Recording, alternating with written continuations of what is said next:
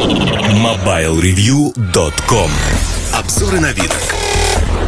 Всем привет, с вами Эльдар Муртазин И в сегодняшнем обзоре я хочу затронуть три планшета, семейство бюджетных планшетов от Lenovo. Это Tab A7, Tab A8, Tab A10. Как вы понимаете, а, семерка, восьмерка и десятка обозначают простую штуку. Это диагональ экрана. Диагональ экрана, буковка А обозначает бюджетный сегмент. Знаете, как у А УА производителей. Нет, конечно, не бренды класса А, Б или С. Это скорее сегментация, как у автопроизводителей. А это бюджетная серия. Чем я взял сразу три планшета, обзоры появятся на сайте постепенно. Чем мне, наверное, понравились эти планшеты? Начну с того, что, к сожалению, в России не вся цветовая гамма этих устройств представлена. Потому что, когда я был на заводе, я видел планшеты в разных расцветках. Они есть очень яркие. Синенькие, желтенькие, красненькие. Ну, то есть на любой вкус. В России, как ни странно, взяли э, темно-синие такие бархатистые с софт-тач поверхностью планшеты. Ну, наверное, давайте остановимся подробно на том, что в России также продают планшеты, э, которые имеют 3G модуль изначально. Вот все эти планшеты, возможно, есть планшеты без 3G модуля. Я, кстати говоря, их не нашел в продаже. Они все отличаются между собой незначительными вещами. То есть, если, ну вот смотрите, всегда есть еще циферка.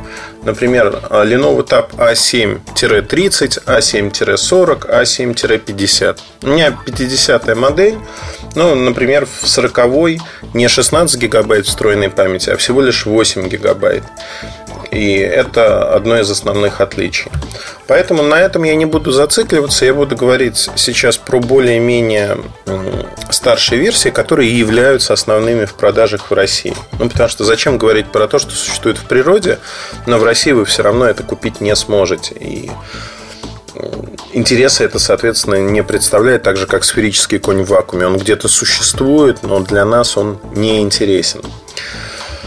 Первое, что роднит эти планшеты, это качество сборки. Качество сборки не вызывает никаких вопросов, при этом используются, как ни странно, э, в 3G планшетах используются полноразмерные сим-карты. Я по старой памяти сразу попытался вставить э, симку микросим и, естественно, она провалилась. Мне пинцетом пришлось доставать ее из э, разъема. Почему? Потому что, ну, сам дурак не подумал о том, что полноразмерная сим-карта. Обычно в планшетах используется, конечно, микросим. Здесь все несколько наоборот. Вторая фишка, которая характерна для этого семейства, и она мне очень нравится, это наличие двух стереодинамиков. Если посмотреть на планшеты, металлическая сеточка внизу, металлическая сеточка наверху, это два стереодинамика, они достаточно громкие. Это приятный плюс для планшета, потому что они фронтальные, эти динамики. Но тут есть отличие. В модели A8 и A10 также присутствует технология Dolby Mobile. То есть вы можете настроить эквалайзеры под прослушивание любой музыки в играх, да, где угодно. То есть фактически вы настраиваете все, как вам заблагорассудится, и при прослушивании, например, музыки или звуковых эффектов вы будете слышать их так, как вам приятно. Это не единственный продукт из а, технологии Dolby. Она есть в огромном количестве устройств. Но на младшей модели A7 этой технологии нет. Наверное, давайте обозначим уровень цен для того, чтобы вы понимали, сколько стоит а, каждое устройство.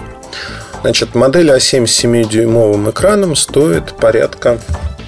Сколько же она стоит? Ну вот я, кстати говоря, так сразу хочу чтобы не обманывать вас, я залезаю на Яндекс Маркет и могу сказать, что А750 стоит 7 тысяч рублей. 7 тысяч рублей, 8,5 тысяч рублей стоит 8-дюймовое решение, и от 12 тысяч рублей стоит 10-дюймовое решение. Идем дальше.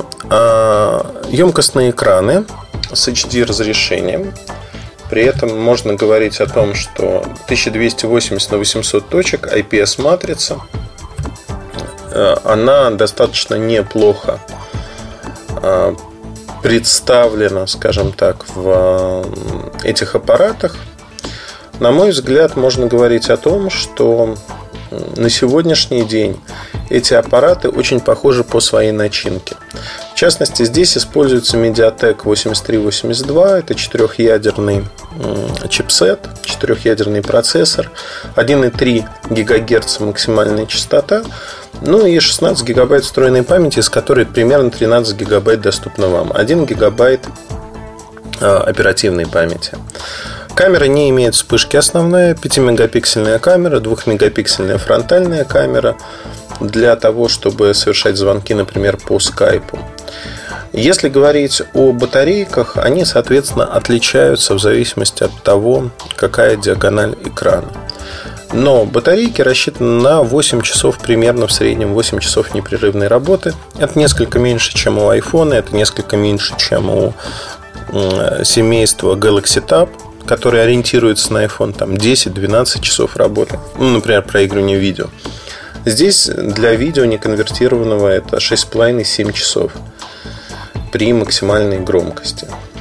Но по экранам тоже есть отличия. Отличие заключается в том, что, например, при вот в 10-дюймовой модели экран значительно лучше и по углам обзора, и по Э, качестве картинки, скажем так. Но проблема заключается в том, что этот экран, на мой взгляд, он все равно несколько уступает там, другим производителям во всех смыслах. При этом разрешение его остается тем же самым 1280 на 800 точек. И э, картинка в тех или иных случаях по сравнению с 7 или 8-дюймовыми планшетами она выглядит рыхловатой, назовем так. И 10-дюймовая модель весит достаточно много, 550 грамм. 550 грамм не, нельзя сказать, что это мало, да? Это достаточно такой тяжеленький, увесистый планшет. Если говорить о младших моделях, конечно, они весят значительно меньше. Так, э, ну, на другой стороне, наверное, Tab A7, он весит 320 грамм. Если сравнивать э, эти планшеты там, с более топовыми решениями, они весят меньше. Всегда за бюджетность надо чем-то платить. Но качество сборки у этих планшетов отличное. Никаких нареканий быть не может. Они удобно ложатся в руку они достаточно, ну, как средние, выше среднего а, по времени работы. Не дотягивают до флагманов, но для бюджетного решения это и не нужно. У них очень простые комплекты поставки. По сути, это USB-кабель, зарядка, инструкция и все. Простые коробочки.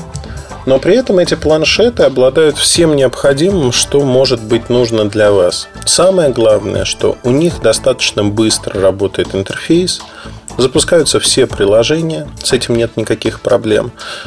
И вы получаете полноценный Android версии 4.2.2. С этим есть небольшая засада. То есть, а, когда вы берете первый раз эти планшеты, вам предлагают обновить версию софта, и вы думаете, о, сейчас получу Android 4.3. Или, знаете, так, а может быть 4.4. Но на третьем планшете после обновления, которое связано с работой, со стабильностью, я понял, что новой версии, обновление, кстати, идет по воздуху, новой версии пока нету. И всегда, покупая подобные бюджетные устройства, наверное, стоит рассчитывать на то, что, скорее всего, новую версию вы не получите. То есть, возможно, 4.3 и не будет. 4.4, скорее всего, там, с точностью 99% вообще не будет для этих устройств. Бюджетность накладывает свои ограничения. То есть, по сути, производитель говорит, ага, ты не покупаешь флагман, ты не получаешь вот самые-самые последние обновления. А, можно с этим спорить, ругаться, хотелось бы получить их, да, но надо быть реалистами, и в этом аспекте Lenovo идет по пути всех производителей, буквально кто создает такие решения. Nexus – это счастливое исключение из правил, потому что он поддерживается непосредственно компанией Google, подобные устройства. Если вы хотите получать обновления, то вам стоит покупать Nexus. Но сравнивая там стоимость Nexus в России 7-дюймового со, со стоимостью Lenovo, понимаешь, что, в общем-то, в случае Lenovo ты платишь а, реальную стоимость. То есть ты не переплачиваешь за бренд. Но, с другой стороны, наши читатели могут купить Nexus не в России – И поэтому в этом случае все будет очень и очень неплохо. Потому что Nexus в России стоит около 9 тысяч рублей, если говорить про официальные продажи. 16-гигабайтный. 9 тысяч рублей против 7 э, тысяч рублей. Ну, вы видите разницу, что 2000 это достаточно ощутимая сумма. Хотя Nexus по классу, на мой взгляд, он значительно выше. Там нет карточек памяти, которые есть а у аппарата от Lenovo A7 в частности. Но это вопрос вкуса, нужно, не нужно. Мне кажется, карточки памяти все-таки нужны, если вы хотите полноценно пользоваться а, устройством. С другой стороны, мне очень-очень нравится то, что Asus сделал в Nexus 7 2013 года. То есть аппарат получился очень приятным. Я его много раз рекомендовал.